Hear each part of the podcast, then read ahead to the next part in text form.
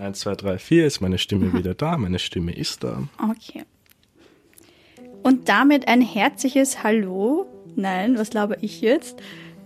Aber ein herzliches Hallo ist eigentlich auch schön. Ja, okay.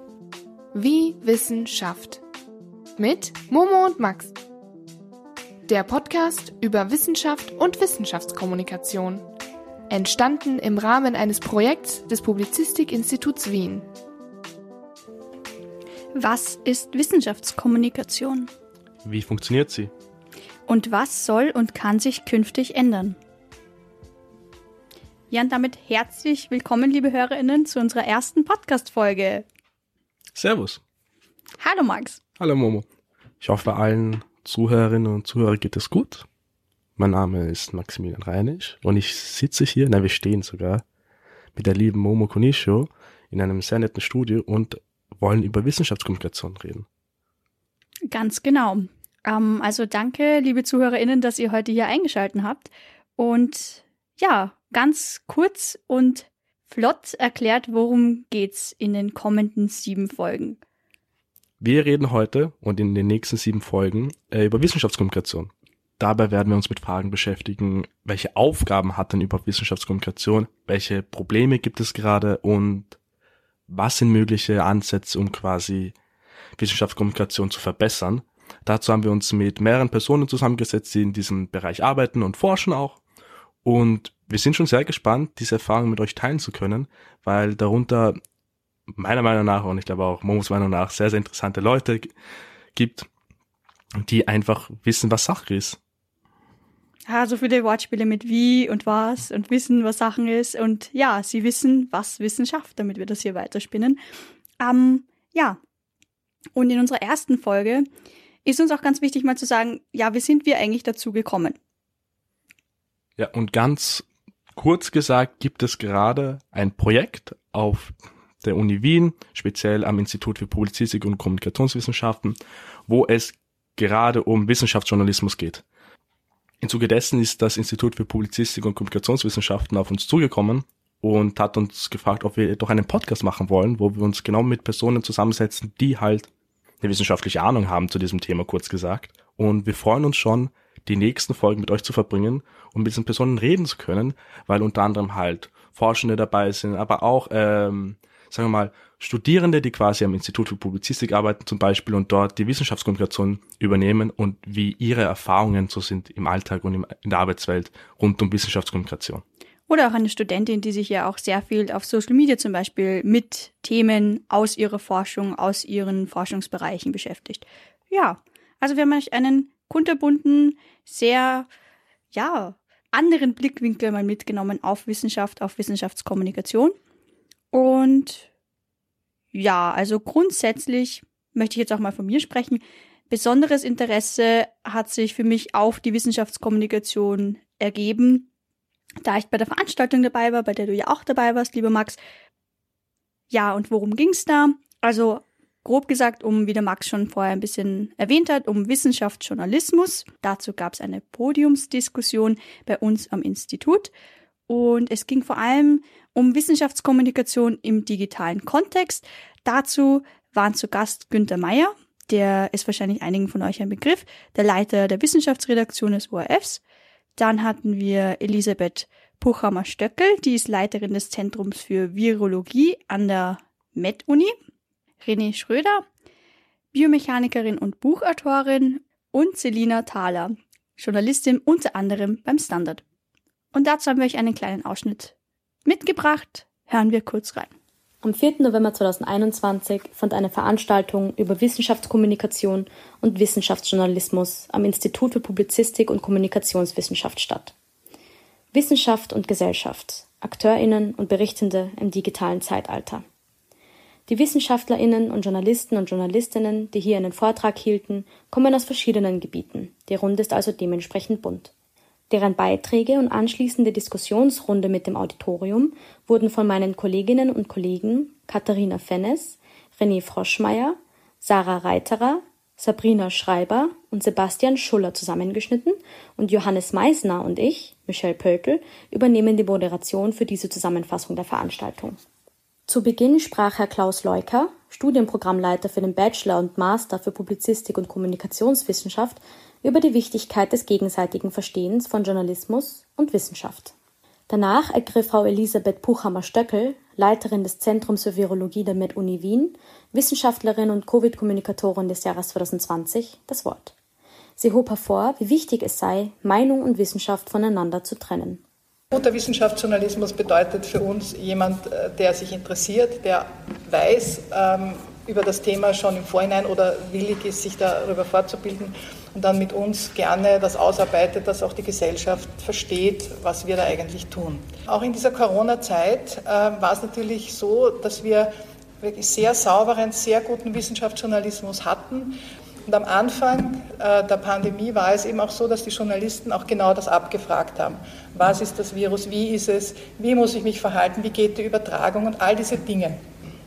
Und dann hat sich aber mit der Zeit natürlich auch anderes in diese Interviews eingeschlichen, was wir am Anfang gar nicht so bemerkt haben, was man eigentlich dann erst merkt, wenn man ein eigenes Interview nachher sieht oder bei Kollegen sieht. Wie sind die Fragen? Und möchte zwei Dinge vielleicht sagen, die nicht so glücklich sind. Äh, das eine ist eine Mischung, man wird gefragt nach Wissen, nach bestem Wissen und Gewissen antworten wir die Studien sowieso XY und so weiter. Und die nächste Frage ist nach einer Meinung zu was anderem. Was meinen Sie zur Schulöffnung, zu diesem Ding? Diese Vermischung von Wissen zu Meinung. Und man sollte eigentlich als Wissenschaftler, aber auch als Journalist wissen, was wird hier abgefragt. Und eigentlich, wenn man um eine Meinung gefragt wird, dafür ist man aber nicht als Wissenschaftler im Fernsehen oder im Radio, ähm, sollte man sagen, sollte man eigentlich die Antwort verweigern, was natürlich schwierig ist, live und so weiter.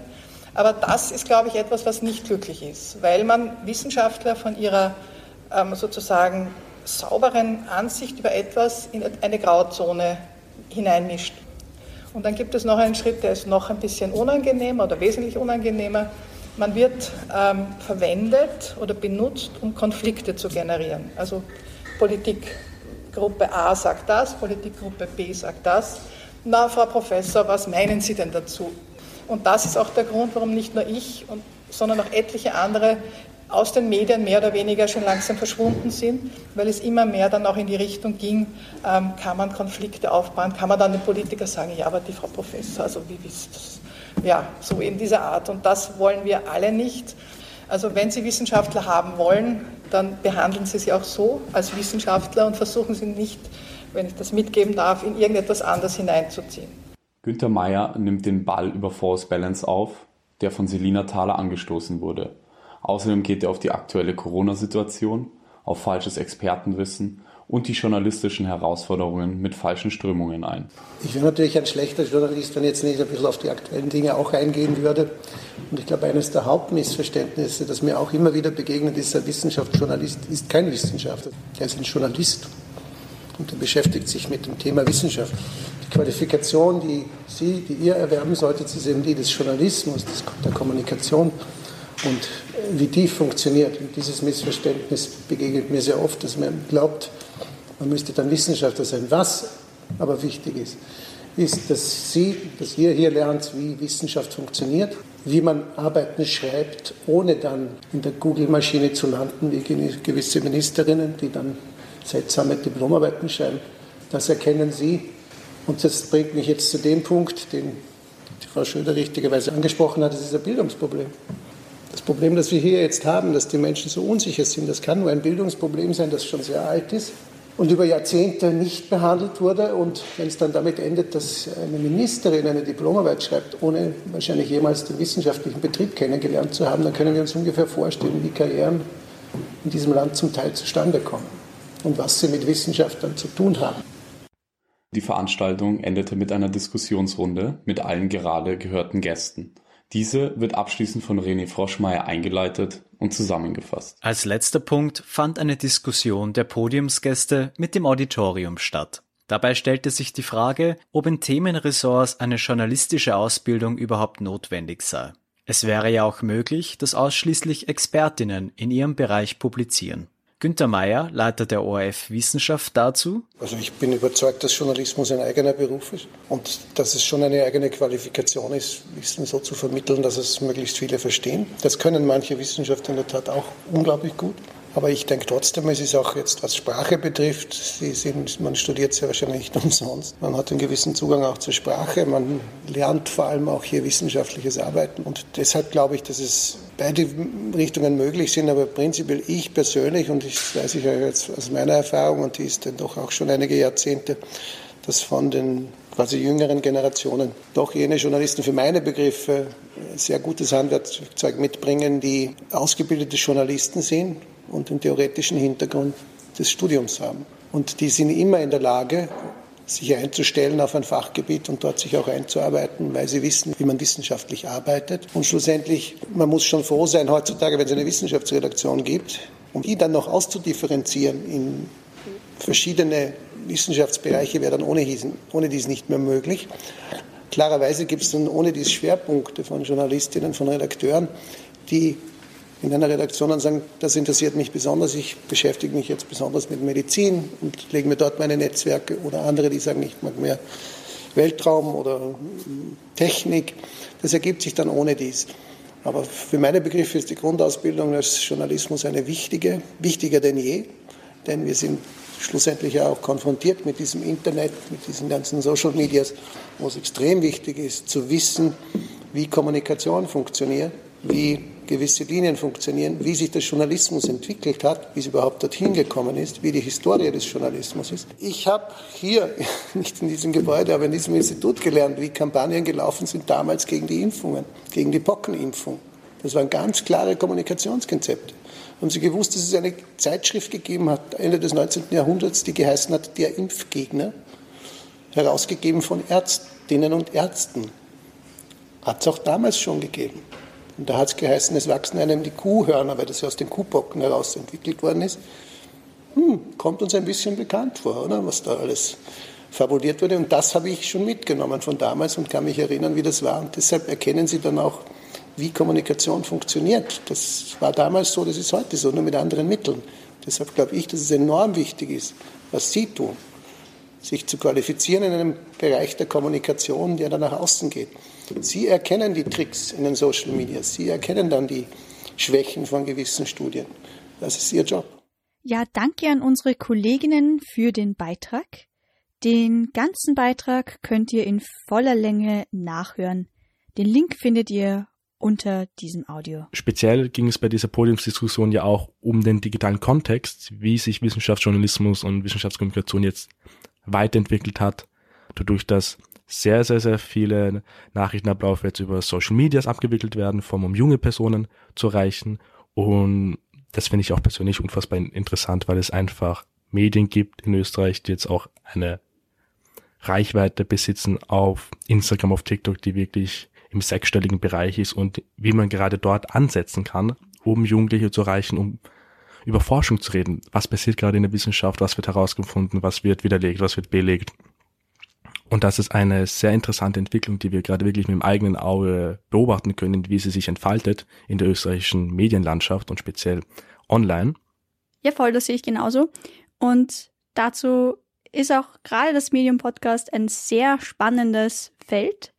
Und einige unserer InterviewpartnerInnen haben uns dazu auch, ja, ein paar Tipps gegeben, welche Kanäle sie so verfolgen. Und das muss ich sagen, fand ich persönlich auch sehr, sehr spannend, hier mal den Blickwinkel von Professorinnen, die uns ja auch zum Teil ähm, gelehrt, unterrichtet haben, zu hören, was sie eigentlich so verfolgen und wo sie so noch ihre Zusatzinfos holen. Und halt auch von Personen, die quasi nur, unter Anführungszeichen, nur Prädoc sind im Moment, die quasi ihren ersten Schritt in die Wissenschaft setzen, in die Forschung setzen und einfach erzählen, wie, wie sie dazu stehen, wie mit Wissenschaftskommunikation online umgegangen wird, wo sie sich informieren wo sie mögliche Ansätze hätten, um die Kommunikation zu verbessern, weil Spoiler, das können wir jetzt schon soweit sagen, es läuft zwar vieles nett, gut und okay, aber äh, Verbesserungspotenzial gibt es natürlich, so wie in fast jedem Bereich. Und da die Meinung zu hören von Personen, die tagtäglich in diesem Bereich arbeiten, ist sehr erkenntnisreich. Ja, um nicht zu sagen, dass wir ein bisschen mit dem Finger in Wunden gebohrt haben und ein bisschen mal nachgehakt haben, um eben auch mal was zu hören, was vielleicht abseits des Hörsaals oder eben abseits von persönlichen Gesprächen, weil man ja doch vielleicht äh, nicht so oft in so einem Kontext über Wissenschaft spricht, eben von jungen Menschen auch eingefangen. Und ja, für unsere erste Folge sind wir auch für euch einfach mal rausgegangen und wollten mal sehen, okay, dieser Podcast soll vor allem jungen Menschen dienen, Menschen, die vielleicht noch nicht studieren, Menschen, die vielleicht gerade dabei sind zu studieren, ja, oder auch einfach ein grundlegendes Interesse haben, aber vor allem eben jüngere Menschen und ja, wie ist denn der Wissensstand eigentlich? Ja, es ist nicht repräsentativ, einfach mal rauszugehen. Wir wollten trotzdem mal einfach ein bisschen schauen, hey, was wisst ihr so über Forschung? Hören wir rein.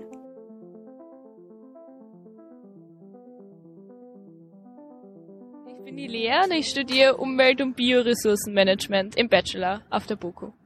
Was ist Wissenschaft für dich? Ähm, ja, was ist Wissenschaft für mich? Ähm, ja, Wissenschaft ist für mich äh, Neues herauszufinden, glaube ich, ja. Die Dorothee und ich studiere äh, Medizin im zweiten Semester, genau. Ähm, Wissenschaft ist für mich ähm, Weiterentwicklung, Forschung, ähm, auch oft in die Tiefe gehen und ja, viel in verschiedenen Richtungen forschen und weiterentwickeln. genau. Ich studiere zurzeit an der TU Data Science am Master und davor habe ich hier im Oskar-Morgenstern-Platz äh, Volkswirtschaft studiert. Okay, gute Frage. Ist ein, ein Werkzeug, mit dem wir vielleicht versuchen, die, äh, die Welt um uns herum zu verstehen. Mein Name ist Alexander. Ich äh, studiere am Oskar-Morgenstern-Platz Volkswirtschaftslehre. Ähm, Wissenschaft für mich ist äh, ein Versuch oder ein, ein Feld, wo man neue Erkenntnisse über die Welt äh, irgendwie äh, erkennen möchte beziehungsweise aufklären möchte. Neue, neue Knowledge generaten. Was macht wissenschaftliches Arbeiten für dich aus? Wie man Forschung betreibt, also ein bisschen ähnlich, ähm, so einfach das Konzept von wissenschaftlichen Arbeiten. Äh, die genaue Definition und äh, wie das genau erfolgt, kann ich nicht sagen, aber halt dieser feldübergreifende Konsens von so wird wissenschaftliches Arbeiten gemacht. Also eine bestimmte Arbeitsmethodik. Was ist der Unterschied zwischen Naturwissenschaften und Sozialwissenschaften? Ich würde sagen, für Naturwissenschaften gibt es ein richtig und ein falsch, weil entweder stimmt die Theorie oder nicht und ähm, bei Sozialwissenschaften kann man nicht wirklich sagen, ob es ein richtig oder falsch gibt. Das ist viel breiter gefächert und man muss da ähm, das von ganz vielen Blickwinkeln betrachten. Naturwissenschaften ist hauptsächlich also in Richtung Chemie, Biologie, also die Grundlagen unseres Lebens eigentlich. Ähm, und Sozialwissenschaften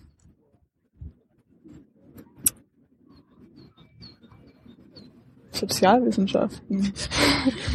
ja, eben, das ist Sozialwissenschaften ist eben viel schwerer abzugrenzen als, glaube ich, ähm, Naturwissenschaften. Also das ist, ähm, es ist viel schwerer daran zu forschen, also meiner Meinung nach, glaube ich. Also, ach, ja, weiß nicht.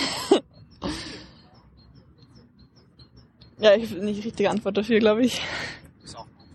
Na, also sozial, ich kann mir nicht so viel davon vorstellen, wie ehrlich bin. Und Sozialwissenschaften. Das ist eine gute Frage. Ich würde sagen, man kann das nicht konkret trennen. Äh, es gibt da einen biologischen Aspekt, auch auf jeden Fall auch in den Sozialwissenschaften.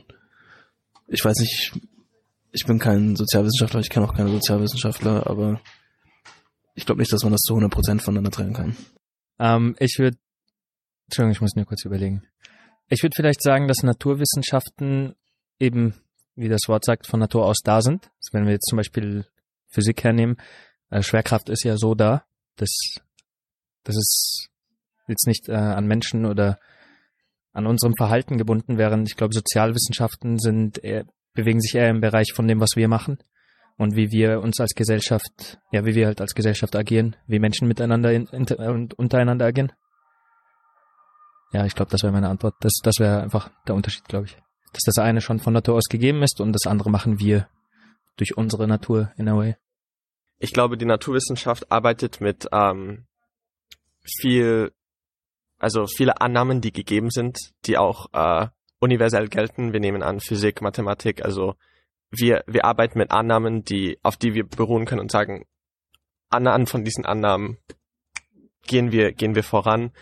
Äh, in der Sozialwissenschaft würde ich sagen, dass diese Annahmen schwieriger zu fundamentieren sind. Also ein Mensch, wenn man, wenn wir jetzt mit Menschen ähm, aus, uns auseinandersetzen, ist es nicht so, dass man eine universelle Annahme über Menschen irgendwie greifen kann, beziehungsweise schon, aber es, trotzdem ist es sehr schwierig, mit Menschen diese fundamentalen Annahmen zu fassen, glaube ich. Ich glaube, da liegt der Unterschied.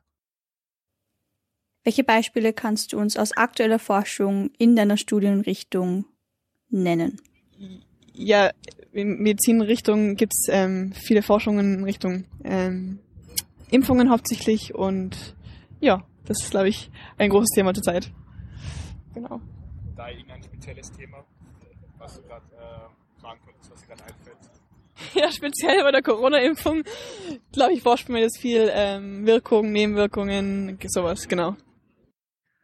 Ja, wo wird da gerade geforscht? Weißt du das, Emily, wo irgendwo geforscht wird? Ja, generell, generell, ja, aber irgendwas Spezielles jetzt? Ja, ähm, wo, wo weiterhin geforscht wird, ist auf jeden Fall bei Wildbienen. Wir haben einen großen äh, Bienenrückgang. Und man weiß aber nicht ganz, welche Bienen sind auf der roten Liste, welche sind gefährdet, ähm, wo leben welche Bienen und da wird auf jeden Fall in die Richtung geforscht. Ich weiß gar nicht, ob es erforscht wird. Ich habe aber ich glaube, dass es bald erforscht werden sollte, ähm, sind äh, CBDCs, das sind ähm, Central Bank Backed äh, Digital Currencies. Ähm, da geht's basically darum, um eine Zukunft, wo vielleicht die Zentralbank dann das Geldschöpfungsmandat übernehmen könnte, beziehungsweise normale Menschen dann ein Konto bei der Zentralbank direkt hätten. Ähm, aber ich weiß darüber gar nichts, beziehungsweise ich weiß jetzt auch nicht, wie erforscht oder ob das erforscht wird. Ich habe hin und wieder da vielleicht Artikel oder so gelesen, aber ich weiß jetzt nicht, ob das Forschung oder Journalismus eher ist. Boah, keine Ahnung. Ähm, also ich, ich weiß tatsächlich, ähm, dass ich letzte Woche eine Vorlesung hatte in Behavioral Economics, wo meine Professorin eben genau erwähnt hat, dass irgendein Thema gerade jetzt erforscht wird und ich wünschte, ich könnte mich daran erinnern. Aber tatsächlich habe ich kaum beziehungsweise gar, gar keinen Blick darauf, was gerade geforscht wird in meinem Feld.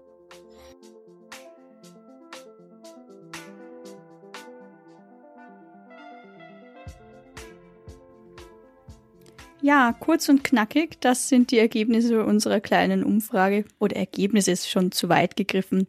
Also wir haben einfach mit ein paar Menschen und ebenso ähm, im privaten Umfeld ein bisschen gesprochen, was ist Wissenschaftskommunikation eigentlich? Was macht Wissenschaft aus und wie wird geforscht? Und ja, also ich finde, dieser kurze kleine Beitrag fasst es trotzdem sehr gut zusammen. Jeder, jeder, die studiert, der studiert hat, irgendwie eine Meinung hat oder sollte ein theoretisches Grundwissen haben. Es aber dann in Worte zu fassen, ist gar nicht so einfach. Und auch sehr viele Personen haben uns auch ähm, verneint und kein Interview geben wollen. Und ich unterstelle es mal aus dem Grund, dass sie vielleicht auch ein bisschen Angst, vielleicht ein bisschen mit Scham verbunden, ähm, schon gewusst haben, in welche Richtung wir abziehen und da eher, ja, das Gefühl hatten, das können sie so nicht in Worte fassen. Oder? Also auch diese Scham vor dem Unwissen? Ja, weil sich doch viele bewusst sind, dass sie halt dieses Wissen einfach nicht dazu haben und dass ihr Halbwissen, mit dem sie halt durch den Alter kommen, was das angeht, einfach nicht ausreicht, um quasi bei so einer Befragung mitzumachen. Mhm. Natürlich muss man auch sagen, dass das keine repräsentative Befragung jetzt war. Wir sind rausgegangen, haben mit ein paar Studis geredet und über ihren, ihren Wissensstand. Aber es zeichnet halt doch ein relativ nettes kleines Bild darüber, mit welchem Halbwissen wir es hier zu tun haben, dass sich manche Studierende doch besser auskennen, aber es gab auch genug, wie du schon gesagt hast, Momo, die nicht mit uns reden wollten, weil sie genau wussten, okay, nein, sie kennen sich hier nicht aus. Und gerade da anzusetzen und mit Leuten zu reden, hey, was passiert gerade? Welche äh, Auswirkungen und Effekte hat es auf dein eigenes Leben? Was erfahren wir durch die Forschung jetzt? Ist sehr, sehr spannend, weil wenn ich etwas studiere, dann interessiere ich mich ja auch für den Forschungsbereich zum gewissen Grad. Höchstwahrscheinlich, weil sonst würde ich ja diesen, das Studium nicht studieren. Und da einfach mal anzusetzen und zu schauen, hey, wie könnte man da bessere Wissenschaftskommunikation praktizieren. Ja, dafür Ja. sind wir hier. Genau, und auch interessant war ja, dass einige ja auch dann gemeint haben, naja, ich mache was Naturwissenschaftliches, ich weiß nicht, was die Sozialwissenschaft macht. Und umgekehrt. Und auch ähm, dieser Blickwinkel, hm, also das interessiert mich, aber ob es dazu Forschung gibt, das weiß ich eigentlich nicht. Und das, was ich lese, ich weiß gar nicht, ist das Journalismus oder ist das ein wissenschaftliches Paper? Also da sieht man auch, da gibt es viele Punkte, wo man ansetzen kann. Und ja, wir haben auf jeden Fall eben unsere Expertinnen, unsere InterviewpartnerInnen gefragt, die zum Teil ja eben auch qualitativ und quantitativ forschen, was eigentlich Quanti und Quali ist.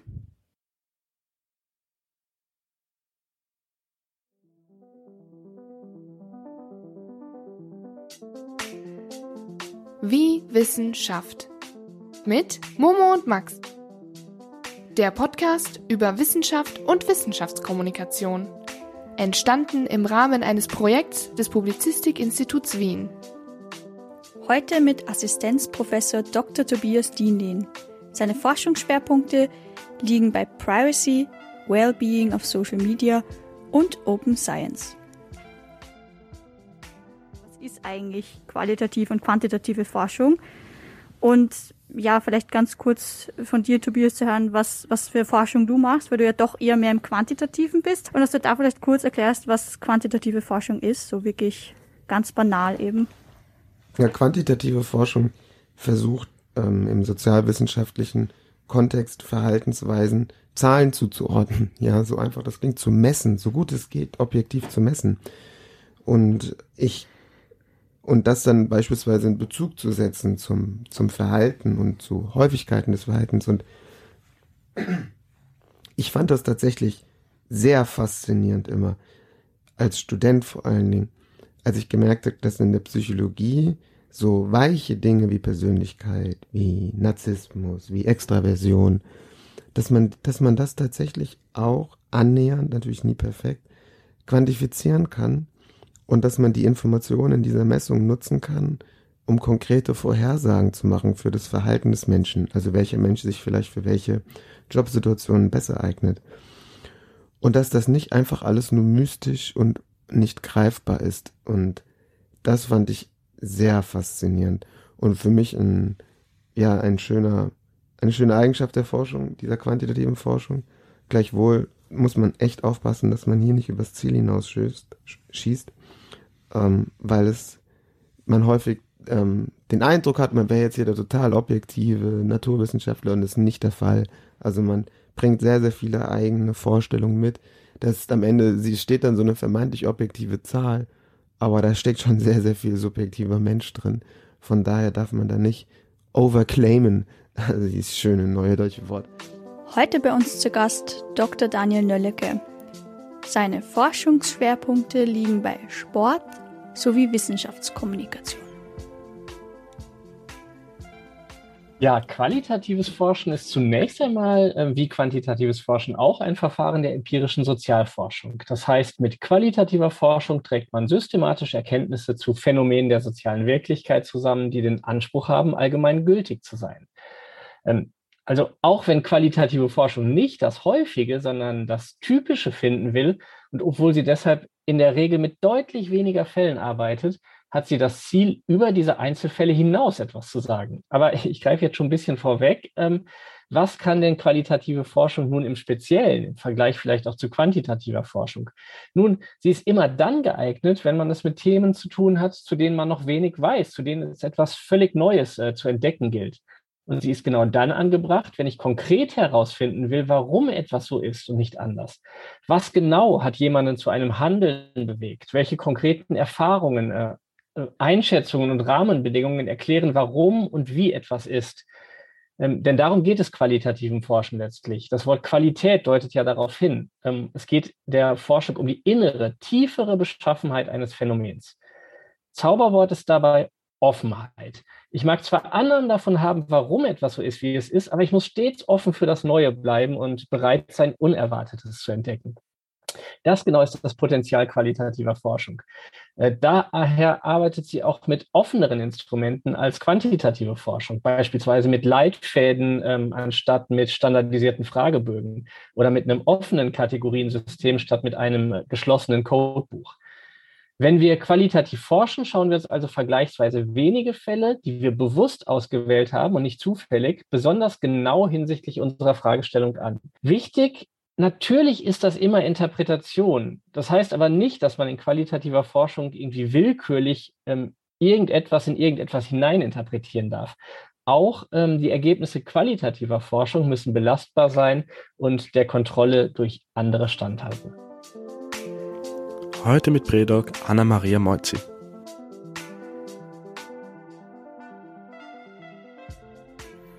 Es stand dann noch dabei, und wir haben in der Sozialwissenschaft ein bisschen andere Auffassung von qualitativen und quantitativen Methoden. Was ist der Unterschied bei euch? Also qualitativ ist bei uns, wenn wir jetzt ähm, einen Farbumschlag bekommen, dann können wir sagen, okay, der ist dunkelblau.